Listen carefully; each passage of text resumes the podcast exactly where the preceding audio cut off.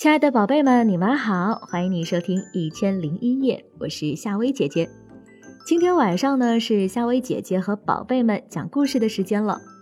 如果想听到夏薇姐姐更多的睡前故事，宝贝们可以搜索关注夏薇姐姐的小世界。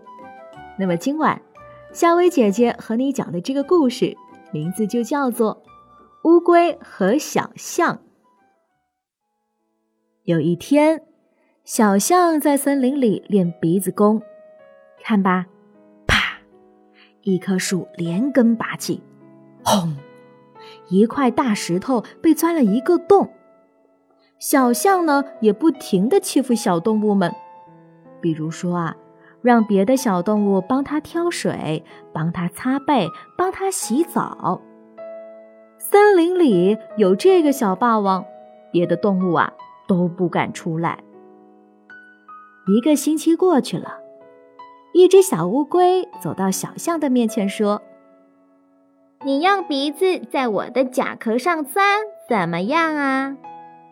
小象不客气地说：“什么小不点儿，跟我斗，你还是滚远一点儿。”乌龟说：“我说真的。”说着。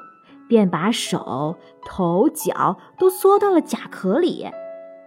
小象见了，心想：“哼，这不是一个平常的东西。”想到这里，他立刻轰的一下钻了下去。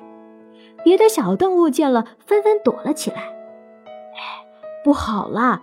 乌龟的身体啊，陷到泥里去了。而同时，小象的鼻子却越缩越短。亲眼目睹了这一幕的小动物们都惊呆了。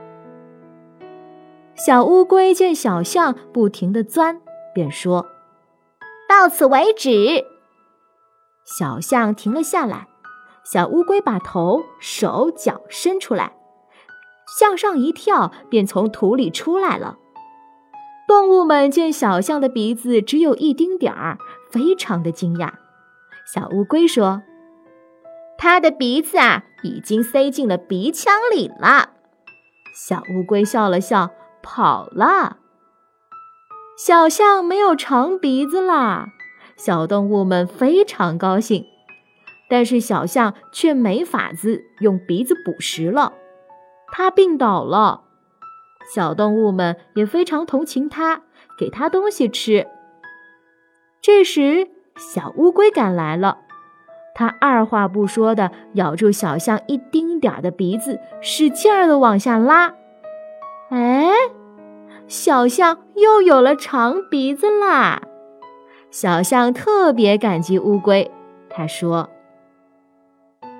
我再也不欺负你们了。”说着，在一个黑板上写：“鼻子弓，专治跌打伤，挂在钉子上。”从此。小动物受伤了，都到这儿来，方便极了。